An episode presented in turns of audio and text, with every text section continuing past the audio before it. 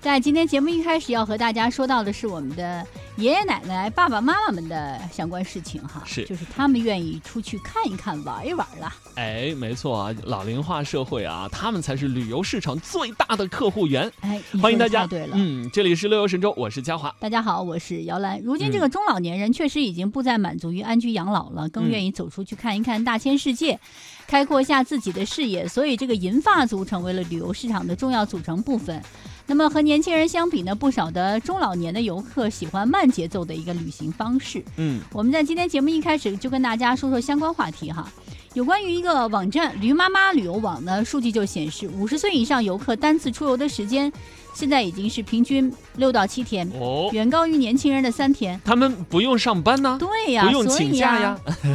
我们也想高于你们，对吧？高于这些10天银发族，来个十天二十天，就是，没辙呀，因为很忙碌嘛。嗯学生也罢，或者上班也罢，没有那么多的一些时间去玩啊。嗯，所以这银发族的时间更加充裕，可以安排更多的时间来旅行，而且他们喜欢一次出游去玩很多地方，在一个景点的停留更长的时间。那么加上这个身体原因吧，节奏放慢的旅行会让这些老年人啊感觉更加的放松一点哈。唉，这个旅游景点更多，嗯时间更长，怎么听都让人觉得我什么时候退休啊？这个刚刚退休的王先生就说了哈，说除了景点多、时间长，我们还特别挑选舒适型的线路啊，而且我们还喜欢结伴出游，约上两三个好朋友，边旅游边交流，还能互相照应。估计交流的都是，哎呀，你们家儿子挣多少呀？你们家女儿嗯这个有对象了吗？又说起了一个呀，说回我们的这个主题啊，嗯旅游啊，旅游旅游。所以现在很多旅行社就推出了这个慢旅慢游。哎，慢节奏的这种度假的旅游专列火车的跟团游是最受热捧的。哎，确实是这样。嗯，火车游可能对于我们这些年轻人可能不是那么关注，可能嗯大家喜欢，比如说我坐飞机直接到一个旅游目的地去嗯哈。但是告诉您，现在这个长线的跨境专列游是受到了很多老年人的喜欢。嗯，北京某旅行社的出境游的负责人说，最近他们推出了一个中哈旅游专列，就是哈萨克斯坦、哦甘肃、新疆、西安。十六日十五晚，也就半个月的时间，这种深度游，哎呀，特别受到这个爷爷奶奶们的喜欢，预定特别的火爆。你想吧，这个火车游的线路它是重走了整个的丝绸之路，嗯，沿途你可以欣赏像这个火焰山、哦，天山天池，嗯，也可以去恰伦大峡谷、升天大教堂、阿拉木图湖、赛里木湖、冰沟丹霞等，大概有十七处的丝路美景。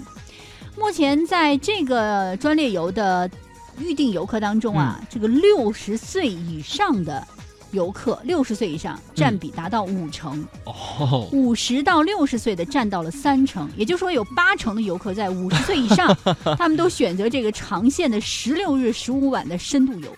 哎，八成以上啊，这个嗯市场的潜力是非常大的。但是相对而言，你看跨越甚至是两个国家，对吧？对啊，而且呃，线路还这么长，时间还这么长，所以在这个打造难度上也是非常大的。没错，嗯，保证质量。服务质量是关键，所以嗯这个携程旅行的这个执行总裁杨磊啊，就告诉记者说，他们推出了一系列老年游创新产品和三十三项的新的服务标准。哎，包括这个老年旅游全面保障计划等也即将推出。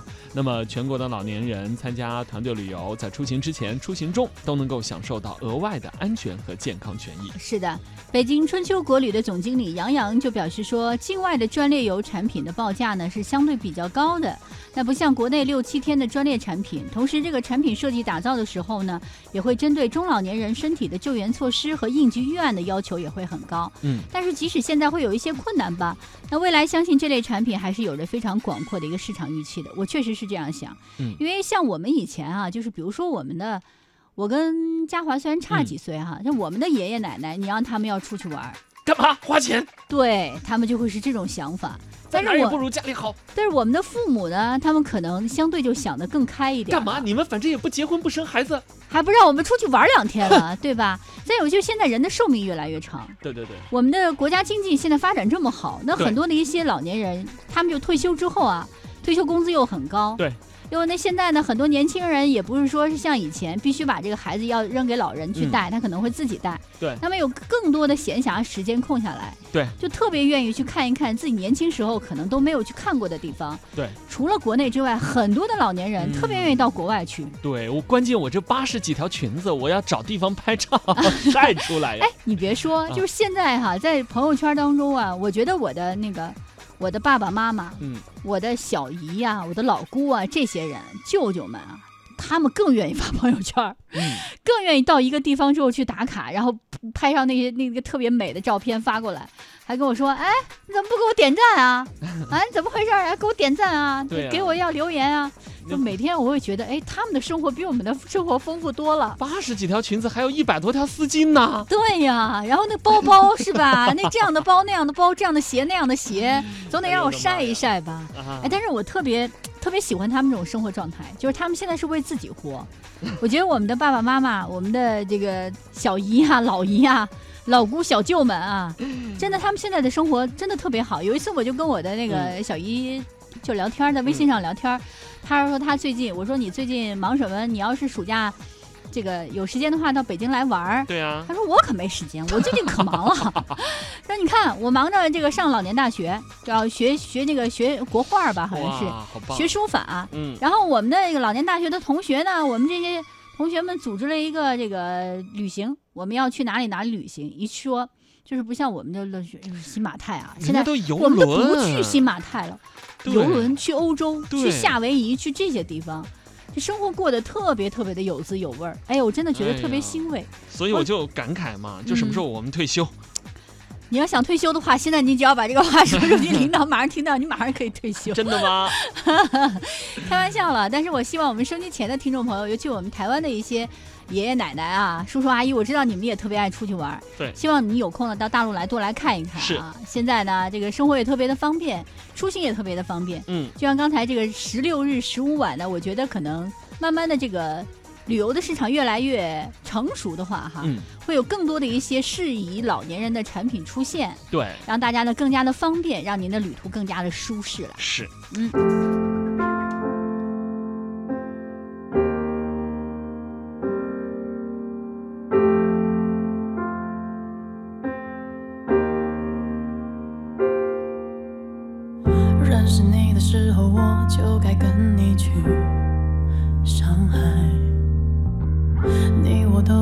还没辜负风景多好看浪漫的一场在